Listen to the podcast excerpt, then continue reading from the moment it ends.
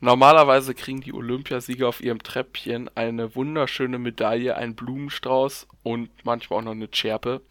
In diesem Fall bekommt unser Olympiasieger leider gar nichts. Ihm wird das Leben sogar noch zur Hölle gemacht. Der Held der Olympias Olympischen Spiele von Atlanta 1996, Richard Jewell, hat einen eigenen Film bekommen. Und der liebe Dustin wird uns jetzt wie immer ein bisschen was dazu erzählen. Dustin, hau raus, mein Schnuffel. Natürlich. Ja, heute geht es ja um den Fall Richard Jewell. Der Film wurde von Clint Eastwood produziert. Was man nicht vergessen darf, in der Produktion haben tatsächlich noch Leonardo DiCaprio oder auch Jonah Hill mitgearbeitet. Der Film wurde am 20. November 2019, lief er schon auf der AFI Festpremiere. Und am 13. Dezember kam er halt in den Vereinigten Staaten in den Kinos. In Deutschland sollte er eigentlich am 19. März veröffentlicht werden, nur wurde durch die Coronavirus-Pandemie auf unbestimmte Zeit verschoben. Aber wir hatten schon das Glück, uns den in der Sneak anzugucken.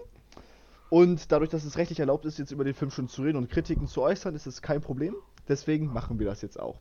Ja, Deswegen denke ich mal, dass wir bei diesem Podcast auch ähm, storytechnisch nicht so viel spoilern werden, weil ich denke mal, dass die meisten Leute, die sich diesen Film noch nicht angeguckt haben, würde ich jetzt mal so einfach von vornherein sagen. Das ist zu vermuten, wenn der noch nicht draußen ist. ja, deswegen haben wir nur eine ganz kleine Anzahl Leute geguckt. Ja, die Hauptrolle, der jetzt Richard Jewell spielt, ist Paul Walter Hauser. Den kennt man persönlich vorher noch gar nicht, weil das ist dann tatsächlich seine allererste größere Rolle gewesen. Und dann Leute wie Sam Rockwell oder John Hamm oder auch Olivia Wilde kennt man auch aus anderen Filmen. Und Katie Bates, die ähm, die Mutter von Richard Jewell spielt, und zwar ähm, Bobby Jewell, die wurde auch für den Oscar nominiert als beste Nebendarstellerin. Ja, der Film wurde auch für einen Oscar nominiert als beste Nebendarstellerin und hatte bei weiteren Awards, wie zum Beispiel der Detroit Film Critics Society, wurde, der, wurde der auch dreimal nominiert. Meistens als bester, entweder als bester Nachwuchsschauspieler oder als bester Nebendarsteller oder beste Nebendarstellerin als Sam Rockwell oder halt Katie Bates. Ähm, aber abgeräumt hat der Film tatsächlich gar nichts. Er wurde halt immer nur nominiert. Ja, der Film hat eine Altersfreigabe ähm, von FSK 12. In Amerika tatsächlich hat er sogar eine R-Rated bekommen, also ab 17 Jahren freigegeben. Hätte ich jetzt ehrlich gesagt nicht gedacht, aber ist tatsächlich so. Ähm, hat eine Länge von 129 Minuten ja, der Film hatte ein Budget von tatsächlich 45 Millionen gehabt, was ich jetzt ehrlich gesagt gar nicht so gedacht habe, dass der halt so teuer gewesen ist. Ähm, hat bis zu dem Zeitpunkt, ähm, als die Kinos geschlossen haben, insgesamt 43,7 Millionen weltweit eingespielt und damit halt noch unter dem Budget. Also ist der Film, ist der Film tatsächlich auch ganz gut gefloppt. Aber man weiß halt nicht, wie viel der eingespielt hätte, wenn der jetzt noch wie in Deutschland oder auch noch in anderen Ländern veröffentlicht gewesen wäre. Ja, dazu erstmal so ein paar Fakten falls es jemand interessiert, die Bob Bobby, die Schauspielerin, die die Mutter spielt, kennen einige bestimmt auch aus äh, The Big Bang Theory. Dort spielt sie nämlich Amys Mutter. Nur mal so als hm. kleine Randnotiz, falls das jemandem nicht aufgefallen ist.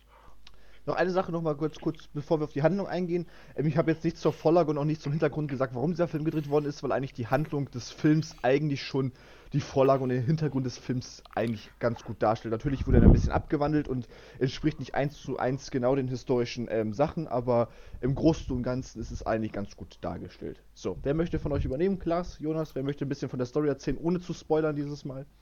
Die andere Fraktion. Ich denke, ich denke tatsächlich, dass Spoilern bei diesem Film nicht das richtige Wort ist. Da, also der Film beruht auf wahren Begebenheiten, das ist alles, oder sehr viel ist so passiert. Es, es hangelt sich an der Geschichte von Richard Jewell entlang, der äh, bei den Olympischen Spielen 1996 in Atlanta als Sicherheitsmitarbeiter äh, mitgearbeitet hat. Und ja, ihm ist es gelungen, eine Bombe ausfindig zu machen, oder ihm ist eine Bombe aufgefallen in einem Rucksack. Er hat Leute weggebracht und dadurch hat er vielen Leuten das Leben gerettet. So. Später kam es aber dazu, dass Richard Jewell dann als Hauptverdächtiger für, für das Legen der Bombe äh, herhalten musste, weil keiner eine Ahnung hatte und weil er in das typische Motiv des sogenannten Heldenbombenlegers passte.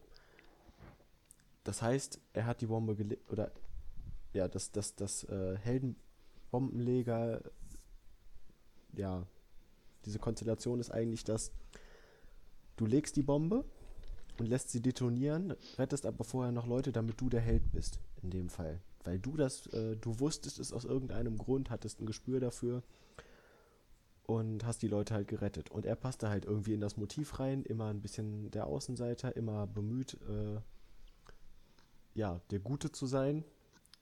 Und ja, dann begleitet man ihn und seinen Anwalt so ein bisschen durch den Prozess, durch die Ermittlungen, was das auch für einen psychischen Druck für ihn und seine Familie war. Dieser ganze Druck. Ähm, ich würde hier in dem Fall tatsächlich weniger von Spoilern reden, da es auf wahren Begebenheiten beruht. Wer die Handlung des Films vorher schon wissen möchte, kann sich die eigentlich aus dem Internet an den wahren Begebenheiten langhangeln. Ähm, ein Wikipedia-Artikel gibt es über den Typen hundertprozentig auch, bin ich mir sehr sicher. Ja, klar, Von daher, in diesem Fall würde ich fast nicht sagen, dass es Spoiler sind, wenn wir irgendwas aus dem Film schon sagen. Also wenn wir, wenn wir ein paar Kleinigkeiten vorwegnehmen, äh, ist das. Wie zum Ja, Beispiel. Punkt, Punkt, Punkt. Nein. Ja, aber wenn ich jetzt, äh, Achtung, Spoiler, Warnung, ich sag's jetzt einfach mal, aber wenn man jetzt sagt, am Ende wird er freigesprochen, das ist kein Spoiler, sondern das ist einfach eine Tatsache, die so passiert ist, die man auch ohne größeres, äh, wenn man sich ein bisschen damit befasst, in wenigen Sekunden rausbekommen kann, wenn man es denn möchte. Und in dem Fall, deshalb würde ich in dem Fall nicht von Spoilern reden, da es auf wahren Begebenheiten beruht.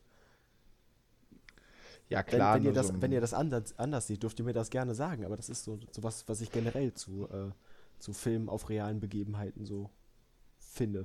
Also ich, wenn, wenn wir das Thema einfach mal ganz kurz aufmachen könnten, weil meine Meinung dazu interessiert mich. Äh, eure Meinung dazu eigentlich doch schon ziemlich. Ja, natürlich, man muss ein bisschen recherchieren. Zum Beispiel 1917 ist ja eigentlich komplett fiktiv und das gab es ja nicht, die Geschichte zum Beispiel jetzt mal so. Ähm, und jetzt bei anderen Filmen wie jetzt, was weiß ich, wenn jetzt mal über Kriegsfilme, zum Beispiel Hacksaw Ridge oder, oder jetzt auch der Soldat James Ryan, das waren ja alles eigentlich soweit auf wahren Begebenheiten, nur die wurden halt natürlich sehr verzerrt und zum Teil entweder viel harmloser dargestellt oder einfach ähm, historisch faktisch nicht richtig belegt. Als Beispiel ähm, ganz gut für einen Film, der dieses Jahr rausgekommen ist, und zwar The Aeronauts, kann man sich auf Amazon Prime kostenlos angucken. Da ging es halt um so die erste richtige Luftfahrt, also mit einem Heißluftballon. Und in dem Film spielt halt Eddie Redmayne den Hauptcharakter und was weiß ich, so eine alte Kindheitsfreundin oder weiter und so fort spielt halt die Begleiterin. Aber, im, aber zum Beispiel auf historischen Fakten basiert es halt in dem Falle nur zur Hälfte, denn ähm, im wahren Leben waren es halt zwei Männer und nicht ein Mann und nicht und eine Frau. Deswegen. Und diese Frau gab es, ist, war, ist eine fiktive, ausgedachte Person, wo ich mir denke, warum müssen die sich dort in dem Film eine Person fiktiv ausdecken, wenn sie einfach, einfach nur einen zweiten Mann hätten nehmen müssen. Wo ich mir dann so denke, warum muss man jetzt da so das alles so verzerren? Und davon, ich denke mal, so wenn man sich so einen Film angeguckt hat, muss man schon eigentlich im Nachhinein um halt zu verstehen, den Hintergrund ein bisschen recherchieren. Das ist zum Beispiel doch genauso mit Just Mercy, über den wir auch noch in einem weiteren Podcast reden werden, ob das alles so realitätsnah ist, wie es eigentlich beschrieben wurde, oder ob es dann tatsächlich auch mal ein paar Fakten gibt, die halt dort verzerrt worden sind. Also ich glaube, verzerrt werden die meisten Sachen, die, also die meisten Sachen sagen ja nach einer wahren Begebenheit und nicht, dies ist eine wahre Begebenheit und eins zu eins so passiert. Es gibt Filme, die das tun. Äh, mir fällt zwar gerade kein Beispiel ein, aber ich weiß, also ich weiß, ich weiß, dass es solche Filme gibt. Ähm, ich habe halt nur keinen Namen gerade auf Lager. Aber ähm, ja, auf wahren Begebenheiten beruhend ist halt dann ja, also es wird immer was verändert. Zum Beispiel, ich glaube, der berühmteste Fall, äh, wo die Person selber den Film dann echt scheiße fand, war äh, The Blind Side, die große Chance, wie er auf Deutsch heißt, wo es um den, äh, wo es um den Footballspieler geht und ja, der Footballspieler an sich äh, hat gesagt, er findet den Film oder sein größter Kritikpunkt an dem Film ist, dass man ihn in dem Film darstellt, als hätte er noch nie in seinem Leben Football gespielt vorher obwohl das das Spiel seiner Kindheit ist. Und den Kritikpunkt kann ich auf der einen Seite verstehen, auf der anderen Seite ist es halt ein Aufhänger, den die Geschichte braucht, was ich aber genauso gut verstehen kann. Also, aber trotzdem ist es eigentlich kein Spoiler, wenn man dann, ja, wenn man dann sagt, er ist, er ist am Ende NFL-Profi geworden. Weil das ist. Das Problem ist halt meistens immer- absehbar und so. Ja, sag. Das Problem ist halt immer, ähm, dass das halt extreme Spoiler sind für Leute, die vorher nicht wissen, dass es nach einer wahren Begebenheit ist. Ähm, wenn ich jetzt zum Beispiel mal äh, Richard Jewell, gut, das ist ziemlich schwierig, äh, das nicht zu wissen ähm, oder dass es nicht klar ist, aber Blindside zum Beispiel, ich habe den Film, glaube ich, dreimal gesehen. Ähm, ich wusste nicht, dass der nach einer wahren Begebenheit ist. Ähm, deswegen äh, ist es halt für Leute, die das nicht wissen, sind es immer noch Spoiler. Ja, gut, okay. Ähm, ja, den, den Kritikpunkt kann ich auf jeden Fall verstehen. Und ähm, wenn man aber weiß, was nach einer wahren Begebenheit ist, dann finde ich, dass bei den Filmen dann die Spoiler eher ist, wie es umgesetzt ist. Okay, ja. Also, Also dann würde ich das als jetzt- Spoiler ein, einordnen. Okay, ich, äh, ich habe gerade, das hat sich gerade in meinem Kopf so, meine Gedanken äußere ich jetzt einfach mal. Zum Beispiel, äh, der Fall Richard Jewell ist ja relativ groß gewesen. Das war überall in den Medien und dementsprechend ist eine Realverfilmung da auch sehr viel an äh, Zeitzeugenberichte von damals geknüpft, an Sachen, wie es passiert ist, äh, an Medienberichte. Und nimmt man sich jetzt mal was anderes, also da fällt The Blind Side auch drunter, weil der Typ wurde im NFL-Draft auch gezogen und sowas. Aber je- jetzt, äh, ja, denke ich mal an eine andere Geschichte, die nicht so berühmt ist, aber auch einen großen Film bekommen hat. Äh, ziemlich beste Freunde. Hm. Die Geschichte findest du nämlich wahrscheinlich nicht im Internet oder hättest du nicht im Internet gefunden, wenn es nicht, ja, verfilmt worden wäre. Und da wäre ich tatsächlich sehr einverstanden damit, wenn man sagt, wenn man da Sachen, äh, wenn man da das Ende spoilert, ist das definitiv ein Spoiler, weil du würdest so nicht durch Zufall aufs Ende der Geschichte stoßen. Bei Richard Jewell ist das also gerade gerade für den amerikanischen Markt ist das äh, kein Spoiler, weil die Geschichte da sehr wahrscheinlich sehr bekannt ist. Und Ja, stimmt. also das ist so das, was mir gerade dazu in den Kopf kommt. Ja. Das stimmt durchaus. Ich habe gehört, jemand weiß, kennt einen Realfilm. Das ist absolut richtig. Ähm, ich habe überlegt vorhin, ja, es gibt da eine Geschichte und es gibt einen Film, der diese Geschichte wirklich, also ah, sagen wir mal 0,9 zu 1 erzählt. Äh, Sully. Wir haben, Ja, genau, das, der wurde auch tatsächlich Ah. sogar. genau, wir haben einen Piloten, der ein Flugzeug über im Hudson River landet, weil durch Vogelschlag. Und dann später landen die vor einem, der Kapitän der Co-Pilot vor einem ja, Untersuchungsausschuss. Äh, und müssen ja sich erklären, warum sie das Flugzeug in den Fluss geflogen haben und nicht zurück zum Flughafen, weil Simulatoren sagen, man hätte es zurückgeschafft.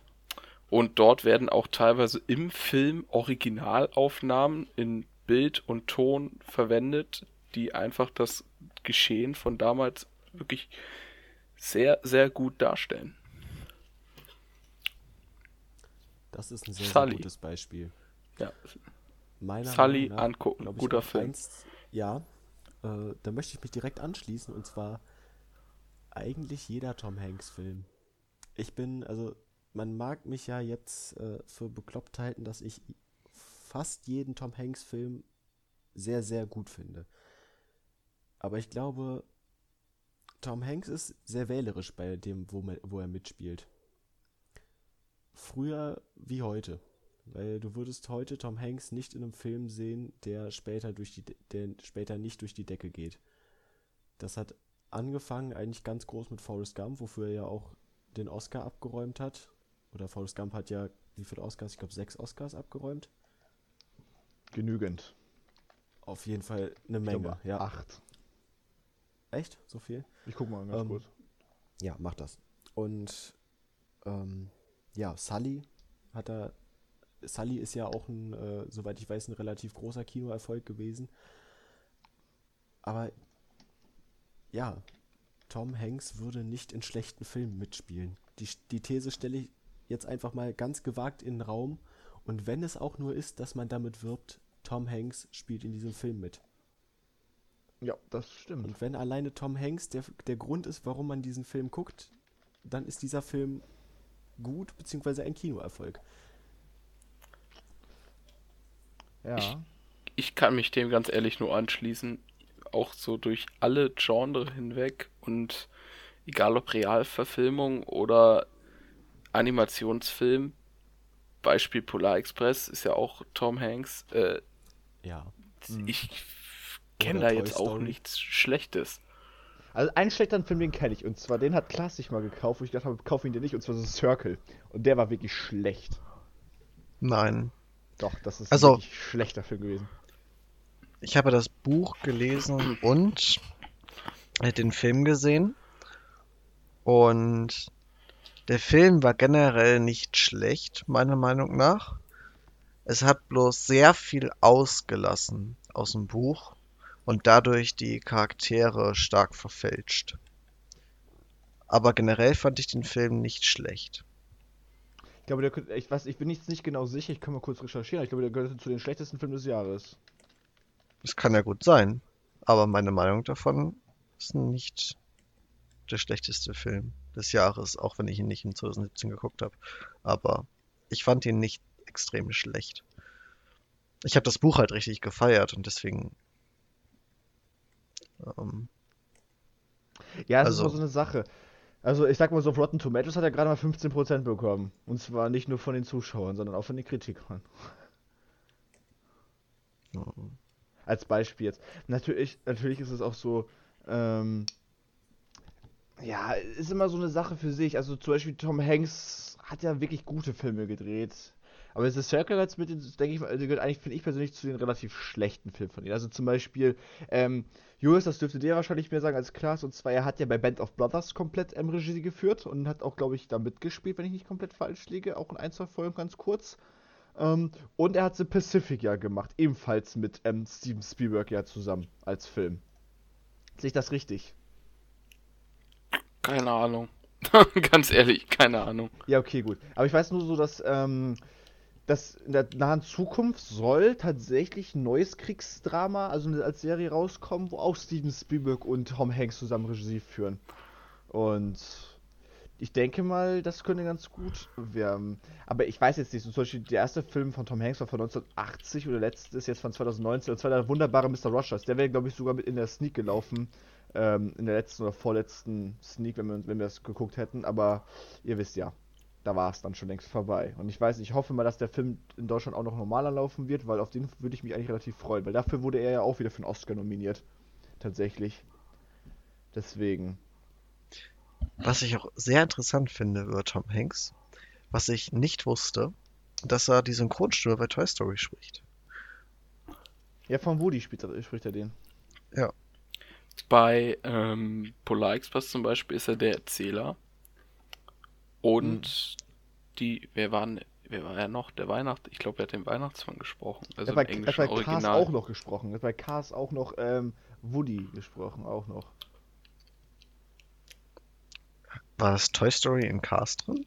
Nein, äh, nein, Haben Cars. In, also, Ca- nein, da hieß Woody, hieß der, hieß das Fahrzeug, glaube ich, dieser ein bisschen ältere oder so. Weiß ich nicht. Auf jeden Fall Okay. Tom Hanks hat auch mitgesprochen. Aber ich persönlich muss immer noch sagen, wenn wir jetzt sowieso bei Tom Hanks sind, se- sein, sein persönlicher Lieblingsfilm ist von mir ganz klar ähm, Forrest Gump. Das ist, ganz- das ist ganz klar für mich seine beste Rolle. Und meine Mutter hat, ich mein, am Anfang habe ich immer gesagt, so, nee, guck dir den nicht an, weil dann sofort, weil der relativ langweilig aussieht. Dann hat meine Mutter mich gezwungen, sich den Film anzugucken. Und das ist so ein wunderschöner Film. Und eigentlich so, finde ich, mit einer der besten Filme, die jemals gedreht worden sind. Der gehört ja auch nicht ohne Grund bei der IMDb, weil dann sofort halt zu den bestbewerteten Filmen aller Zeiten. Und ich denke mal, dass man, ich denke mal, so im Retro-Podcast, wir auch mal alte Filme, denke ich mal, so reviewen, denke ich mal, dass wir auch mal Forrest Gump und so noch aufgreifen werden. Vielleicht auch noch mal Sully oder so. Ähm, Achso, und e- ein Film, der mir noch einfällt, bevor Klaas, bevor du was sagst, der vielleicht nicht so gut war, wo auch Kritiker nicht so gut drauf zu sprechen waren, war der dritte Teil von, ähm, da von Dan Browns Trilogie halt, Da Vinci Code, Illuminati und dann kam ja Inferno raus. Und Ja. Inferno war halt nicht so mehr so pralle. Natürlich war hat er natürlich am besten gespielt, ist klar, und das hat, er hat den Film getragen, aber der Film an sich nicht mehr so gut. Also ich fand Illuminati und Da Vinci Code eigentlich ganz nice. Ich habe die mir beide noch ähm, letztes Jahr mal in der Extended Cut Version angeguckt, dann gingen ja beide Filme irgendwie eine halbe Stunde oder so länger. Ähm, ganz nice, aber der dritte Teil war so langweilig, ich habe mittendrin wieder ausgemacht, weil ich fand den echt nicht gut. Deswegen.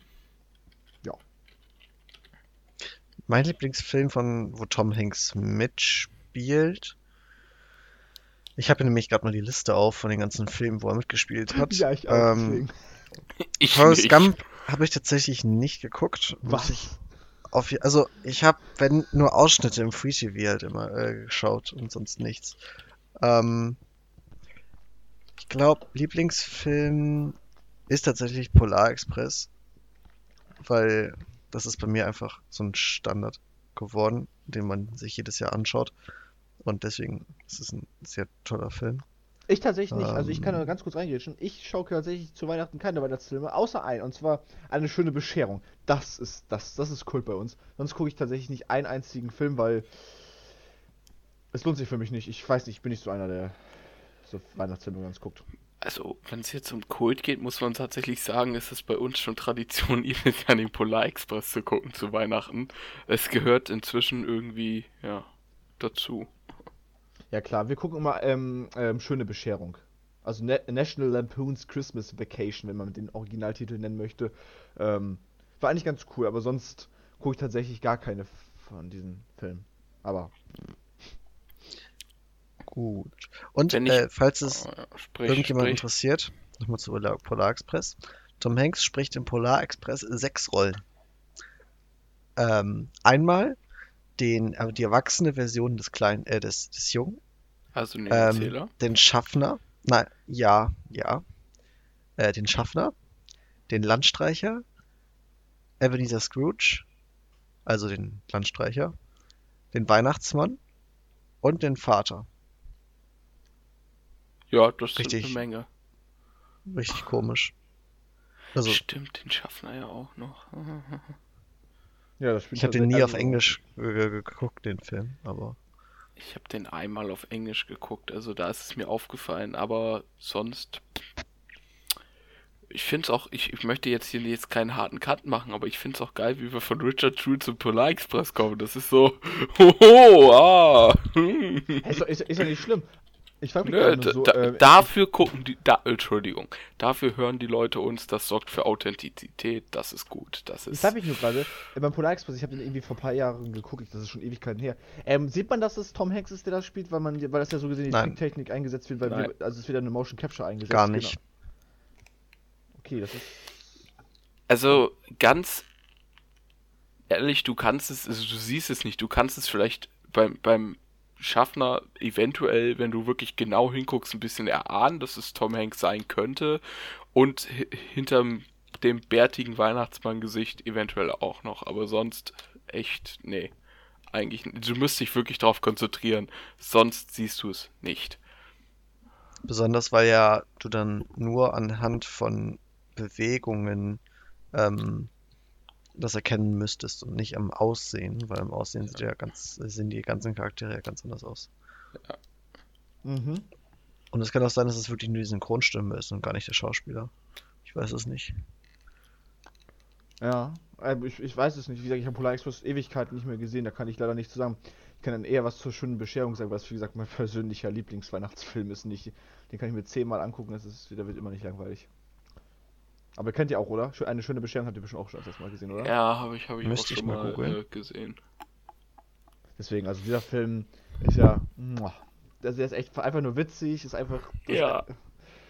Es macht Spaß, sich den anzugucken. Es macht wirklich Spaß. Das ist einer Eine der wenigen Filme, die wirklich so Spaß machen, sich den anzugucken. Eine wunderschöne Weihnachtskomödie, ehrlich. Ja, aber auf Ja, ich glaube, ich habe die auch schon gesehen. Nur so. Mhm.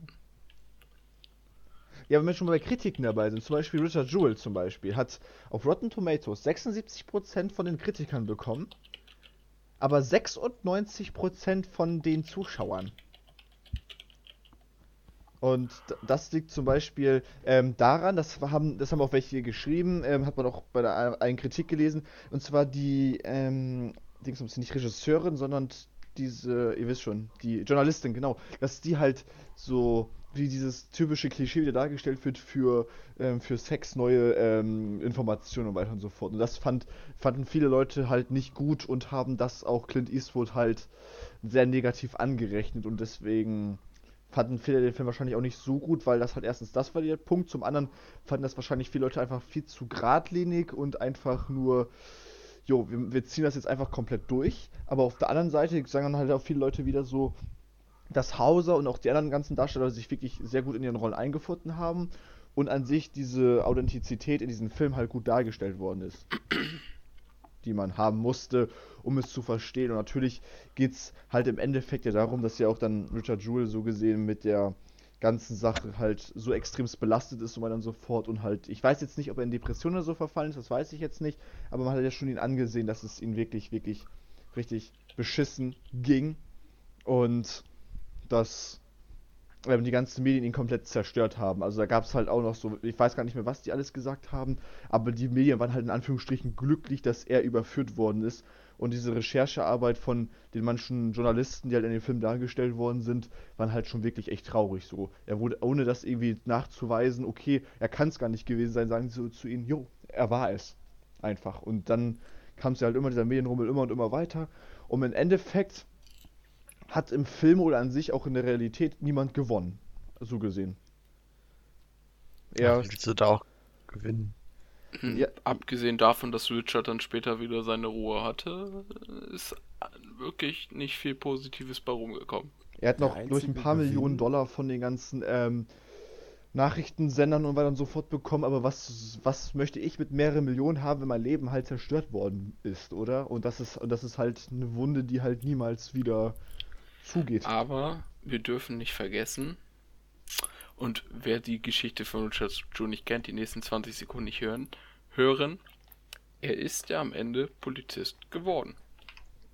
Sein Traum ist wahr geworden. Wenigstens eine gute Sache. Ja, und die gute andere gute Sache, die daraus hervorgeht, ähm, oder die im Film noch gesagt wird, der einzige Gewinn wäre gewesen, wenn man den Täter, also den richtigen Täter, geschnappt hätte. Der am Ende tatsächlich gefangen wurde, aber erst sehr viele Jahre später. Und das finde ich, ja, das spielt auch noch so ein bisschen mit zu äh, Jules Ter Psychoterror, weil ich glaube, der Beschuldigte gewesen zu sein und über Jahre, also es waren ja mehrere Jahre, die er nicht wusste, wer das denn wirklich war und immer noch der einzige Hauptverdächtige jemals für diesen Fall gewesen zu sein, ist, glaube ich, auch schon eine Last, die selbst wenn du freigesprochen wurdest, selbst wenn jeder Anklagepunkt gegen dich fallen, fallen gelassen wurde, du bist immer noch das Gesicht, mit dem dieser Anschlag in Verbindung gebracht wird. Sowohl positiv als auch im späteren Verlauf negativ. Weil es einfach keinen anderen gibt, der dafür irgendwie in Frage kommen könnte, ob jetzt äh, wieder unberechtigt oder dann doch berechtigt am Ende.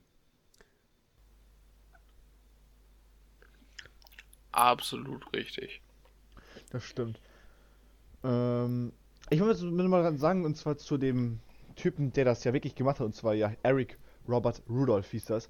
Ähm, wenn man sich das so durchliest, seine Sache, also es ist so, dieser Bombenanschlag von Atlanta war eigentlich nur einer von seinen. Und zwar, er hat, er gehörte zu der ähm, Terrororganisation Army of God und zu so einer Lebensrechtbewegung. Das bedeutet, er hat halt Anschläge nicht nur in Atlanta begangen, sondern auch in Alabama und Georgia, wo er gegen Abtreibungen und Homosexuelle gerichtet war. Zum Beispiel hat er ähm, zwei Bomben in der Abtreibungsklinik hochgejagt, zum Beispiel, und hat äh, ähm, Bomben in der schwulen lesbischen Bar hochgejagt. Ähm, hat da noch ein gynäkologisches, eine gynäkologische Klinik in Birmingham zum Beispiel, hat er dort noch eine Bombe gezündet.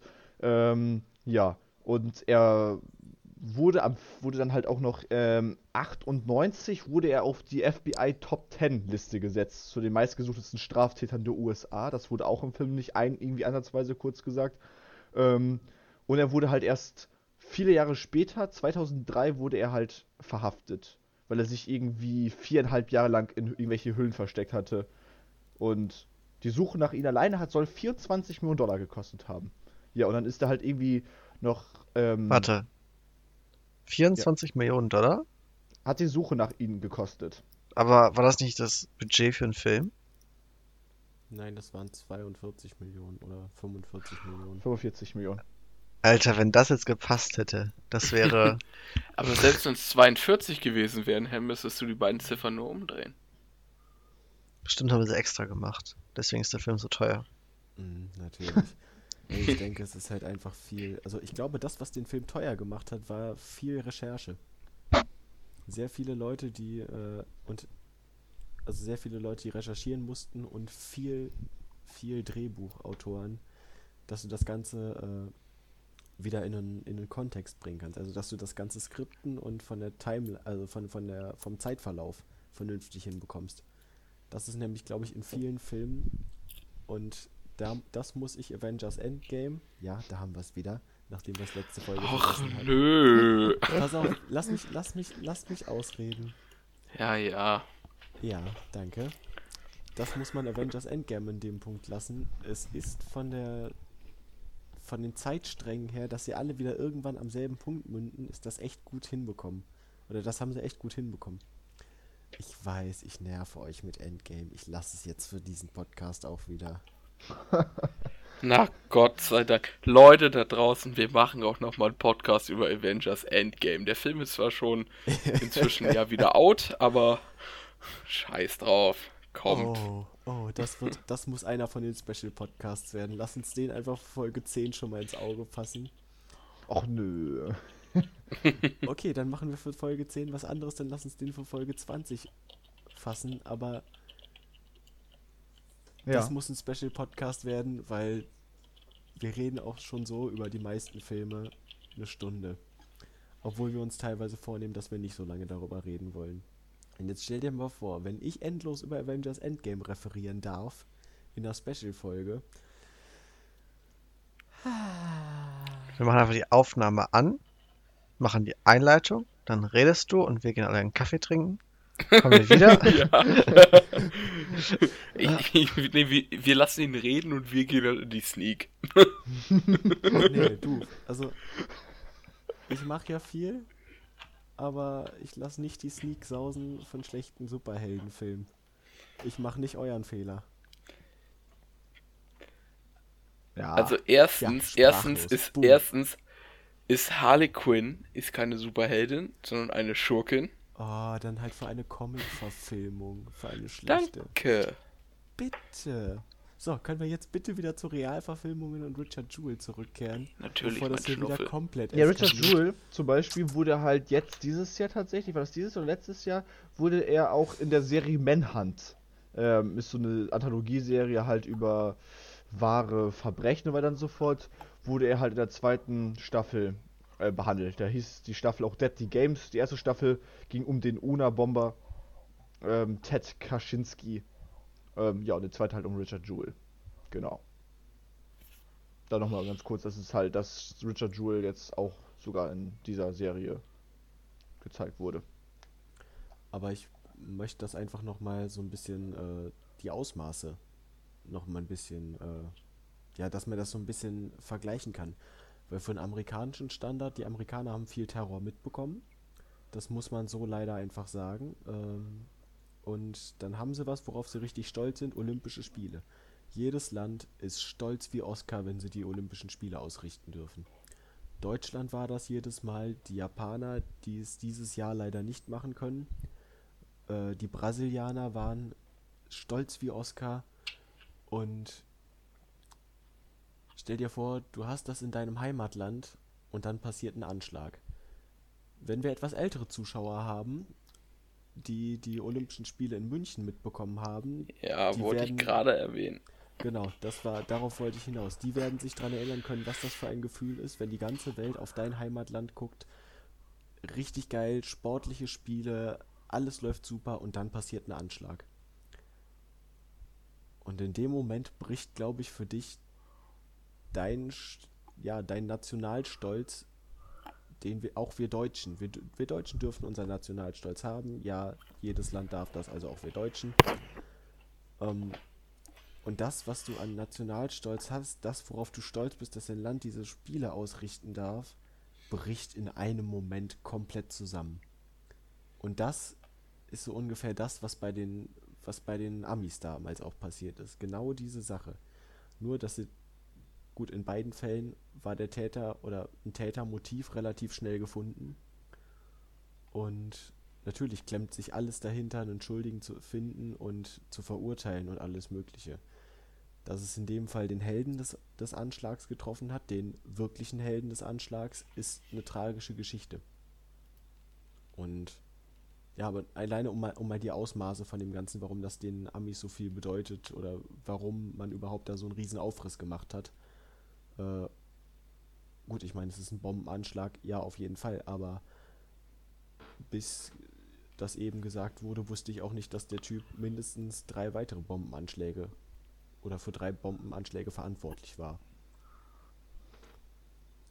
Ja, ich Und auch das nicht. muss man sich, das muss man sich einfach mal so für ein paar Sekunden oder Minuten durch den Kopf gehen lassen. Stell dir vor, sowas würde heute in Deutschland passieren. Was da los Kacke. wär. Ja, Erinnert euch mal an Berlin, an den Breitscheidplatz. Bumm, plötzlich. Alle Meldungen in allen Nachrichten Berlin. Weltweit. Ja, es ist. ja, und da, da waren die Augen noch nicht komplett auf Berlin gerichtet. Das war ja, Ja. außerhalb von irgendeinem besonderen, also es war ein Weihnachtsmarkt, ja, es war Weihnachtssaison, aber der Fokus lag nicht direkt von der ganzen Welt darauf. Das kam erst nach und nach. Und ähm, ja, das ist. Hui, Hm. schwieriges Thema. Also wirklich Ja. schwieriges Thema. Aber ich finde es auch, also ich finde es auch gut, dass, dass, dass das Ganze jetzt so ein bisschen äh, in die Richtung abgedriftet ist. Das finde ich. Mhm. Also es ist auf jeden Fall so, ich weiß nicht warum, aber ich finde Biografiefilme an sich einfach um einiges besser, weil sie halt einfach so eher so das wahre Leben halt widerspiegeln und man sich so denkt, Alter, was ist alles passiert und was mussten manche Menschen leiden? Das kann man sich gar nicht so vorstellen. Selbst in den Filmen, natürlich, die Filme bringen das eigentlich relativ gut rüber, aber halt so richtig Emotionen von den wirklichen Leuten kann man sich gar nicht vorstellen, wie sie sich dabei gefühlt haben in dieser Situation. Und Das ist egal, wie gut Filme sind oder auch irgendwann werden. Es wird nie möglich sein, die Gefühlslage dieser Menschen wirklich darzustellen. Das, das geht gar nicht. Bis du es nicht selbst einmal erlebt hast, wirst du nie wissen, wie sich die Person gefühlt hat. Selbst dann nicht. Weil sie jeder anders reagiert. Ja, und also ich weiß nicht, ähm, erinnert ihr euch noch daran? Also ich wünsche ge generell keinem, dass er fälschlicherweise ein Verbrechen beschuldigt wird. Da kommt mir gerade auch bei der Situation ähm, oder bei dem Gedanken wieder die Situation in den Kopf. Es gab vor ein paar Jahren, ich weiß nicht, ob ihr euch daran erinnert, wurde ein kleines Mädchen äh, stark misshandelt und ist dann, ja, wurde dann getötet. Und das Internet bzw. die Öffentlichkeit hatte relativ schnell einen Täter gefunden und es, das ging tatsächlich so weit, dass die den alle zusammen in Gemeinschaftsarbeit lynchen wollten. Offen auf der Straße wollten die den wirklich lynchen. Und wie sich am Ende herausgestellt war, war es gar nicht. Wieso? Kann sich da irgendwer von euch noch dran erinnern? Äh, ganz ehrlich, nee. Okay. Falls sich irgendwer davon, äh, falls sich irgendwer von den Zuhörern daran erinnern kann, schreibt es doch gerne mal in die Kommentare. Das würde mich tatsächlich erinnern, ob ich der Einzige bin, der sich da so dran erinnert. Weil das ging auch sehr groß durch die Medien, weiß ich noch. Ähm, ja, aber weiß ich nicht. Wow, okay. Ähm, viele heftige Themen. Ich glaube, das ist, äh, das, das reicht so an Abschweifungen für den Podcast für heute, würde ich einfach mal vorschlagen. Das Kurzes Fazit von jedem. Noch dranhängen und Ja, Altersbeschränkungen. klar, warum nicht? Unseren erst Altersbeschränkung. Oder Ja, sonst ja. erst, erst die Altersbeschränkung, Altersbeschränkung, sonst okay. eskaliert das wieder. So. Altersbeschränkung von mir 10 Jahre uff. für den Film. Ja, es mag für den einen ein bisschen gering sein, aber ich sag das, ich hau das jetzt einfach so raus. So, fertig. Der Rest ist dran. Okay, ähm, Da gehen unsere Meinungen heute auseinander, das ja, weiß ich. Ja, da gehen unsere Meinungen sehr weit auseinander. Ich würde ihn tatsächlich äh, eher so für 15 bis 16 erst einordnen. Ich kann das R-Rating von den Amis sehr gut verstehen, weil es für die nochmal ein ganz anderer Tiefschlag ist als für uns. Wir haben ja diese Geschichte oder diese Verbindung dazu nicht. Und ähm, ja, es werden keine expliziten Szenen gezeigt, aber es ist halt dieser Psychoterror, den man, glaube ich, in einem jüngeren Alter nicht versteht. Zum Beispiel mit zehn Jahren, glaube ich, verstehst du nicht, was da passiert und warum das für die Leute so ein Druck war. oder ist. Und dementsprechend würde ich meine Alterseinschätzung eher auf 16 setzen. 15, 16. Der nächste bitte. Ja, ich schließe mich der Jonas an. Wow, Plus wir, wir zwei 15. stimmen mal in der Meinung überein bei, bei Ich, glaub, ich, hätte- ich, hätte Gruselig. tatsächlich, hätte tatsächlich auch ab 16 gemacht, weil es einfach ein sehr schwieriges Thema ist. Das verstehen kleinere Kinder noch nicht oder kleinere Menschen, wie auch immer man das nennen möchte. Deswegen. Klaas, Dann noch. Klaas und dann haben wir schon ganz viele tolle Fazits. Also ich würde ihn, glaube ich, in der Mitte ansiedeln, bei 14 oder so. Ja, 14.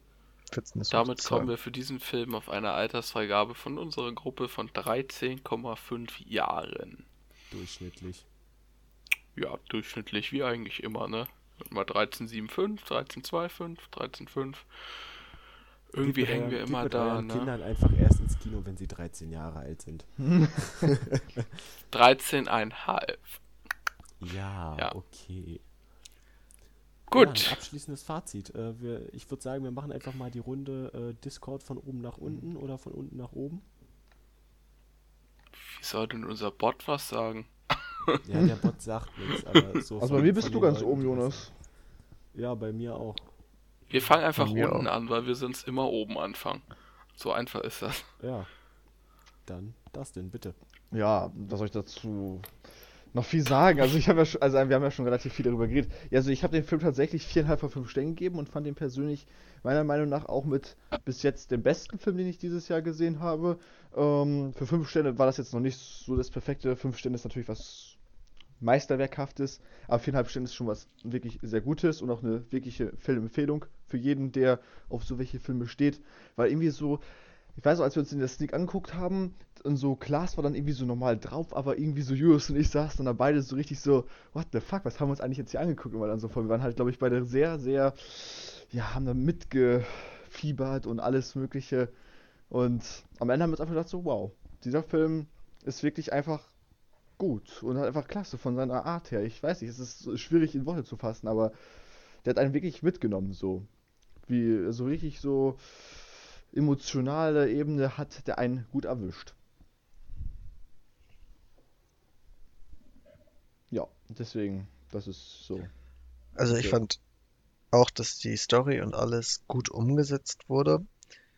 Wie du das gerade eben angesprochen hast, ich war da nicht so wirklich emotional mitgenommen danach, weil äh, ich fand es irgendwie schwierig von Richard Jewell. Der, der kam mir irgendwie nicht so glaubwürdig rüber. Ich weiß nicht, seine Emotionen waren mir irgendwie nicht stark genug oder so. Ähm, ich meine, das ist sein Charakter oder der Charakter, wie er im Film dargestellt wird. Aber das fand ich irgendwie nicht glaubhaft, weil ich mir nicht vorstellen kann, dass man als Mensch nach außen hin so ruhig bleiben kann, wenn einem sowas passiert. Und das hat, ja. Das, das fand ich nicht so glaubwürdig und deswegen äh, war ich da nicht wirklich mitgenommen danach. Naja, aber immerhin bei Letterbox noch vier Sterne. Ja, der. Film war ja auch extrem gut, aber emotional mitreißen konnte er mich nicht.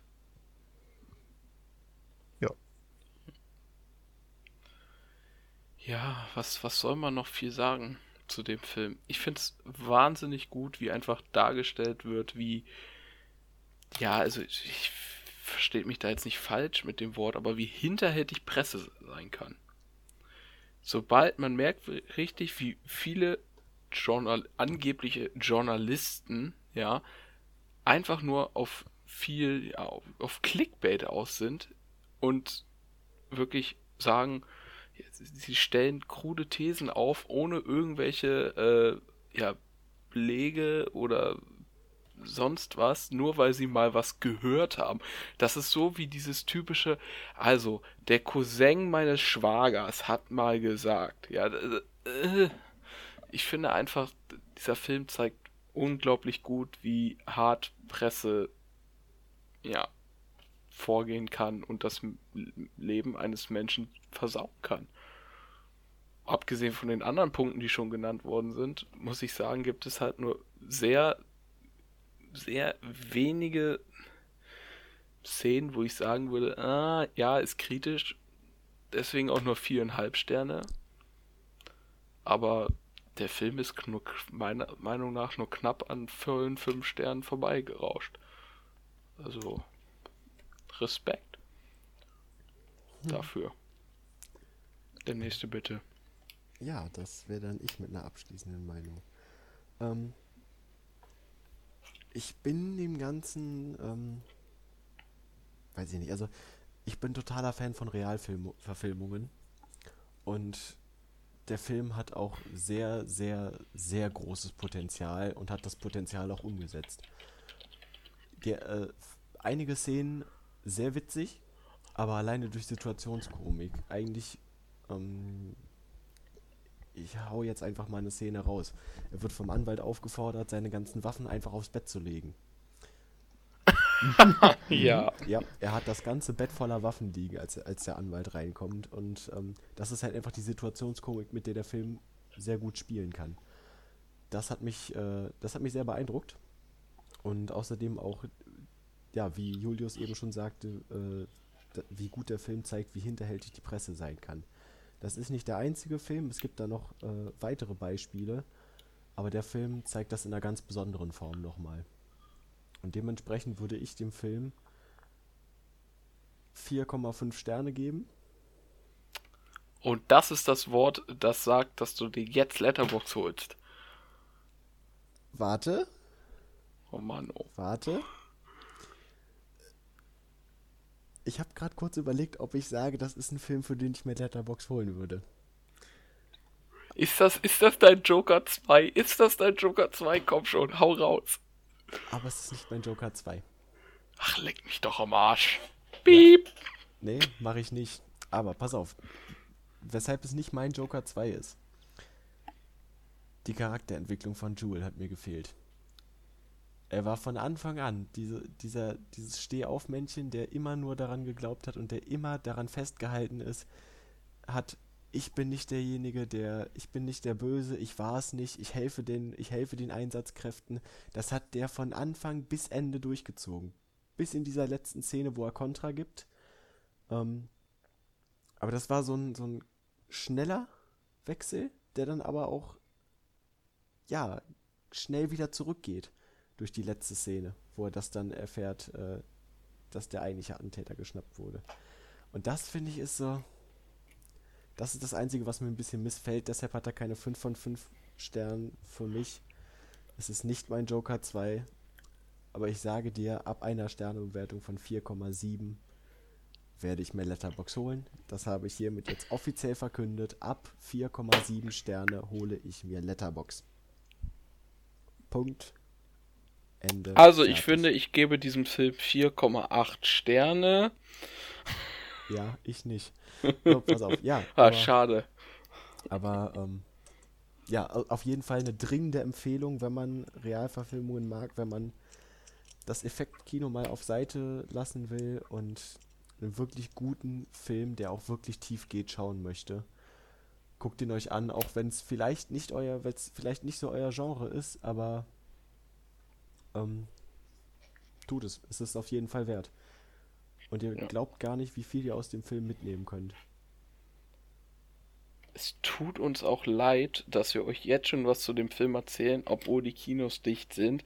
Und weiß nicht, ich glaube, den gibt es nicht als Video on Demand, oder? Ich glaube glaub ich nicht. nicht. Nee, äh, ja. Das tut uns leid, aber wenn die Kinos wieder aufmachen, dann wird der Film hoffentlich laufen. Und dann müsst ihr euch den halt angucken, ne? Wir können es ja vielleicht auch so machen, dass wir den Podcast zurückhalten, bis die Kinos wieder offen sind und dann erst ja relativ ein Spoiler, also einen fast spoilerfreien Podcast machen, während der Film im Kino ist. Das wäre eigentlich fair. Ja. Wir werden es sehen. Cool. Wir werden es sehen und ihr werdet es sehen zu dem Zeitpunkt, zu dem ihr das hier hört. Ihr merkt schon, wir planen auch während des Podcasts. Äh, wir haben alle unsere Abschlussrunde geleistet. Ja. Jonas, ja. mach doch nochmal Werbung, weil wir noch keine Werbung gemacht haben. Vielen Dank. Ich wollte es gerade überleiten über das Planen. Wo planen wir das Ganze denn eigentlich immer? Meistens auf, unserem, auf unserem Discord, auf dem ihr gerne dazu stoßen könnt. Ihr könnt euch mit uns unterhalten, ihr könnt mit uns schreiben, vielleicht auch ein Musikbot-Quiz spielen. Und ja, wer meine, also wir haben einen Rang zu vergeben. Wir haben zwei Ränge zu vergeben, um genau zu sein. Den Ping-Profi und den Musik... Wer ist das? Musikmeister. Ähm, ja. Gerne auf den Discord kommen, kommt dazu, quatscht mit uns, unterhaltet euch mit uns. Macht Vorschläge, was wir als nächstes auch mal in Film, äh, als Filmpodcast machen können. Oder wenn ihr selber einen guten Film gesehen habt und eine Review abgeben wollt, könnt ihr das tun auf www.let's-podcast-together.de.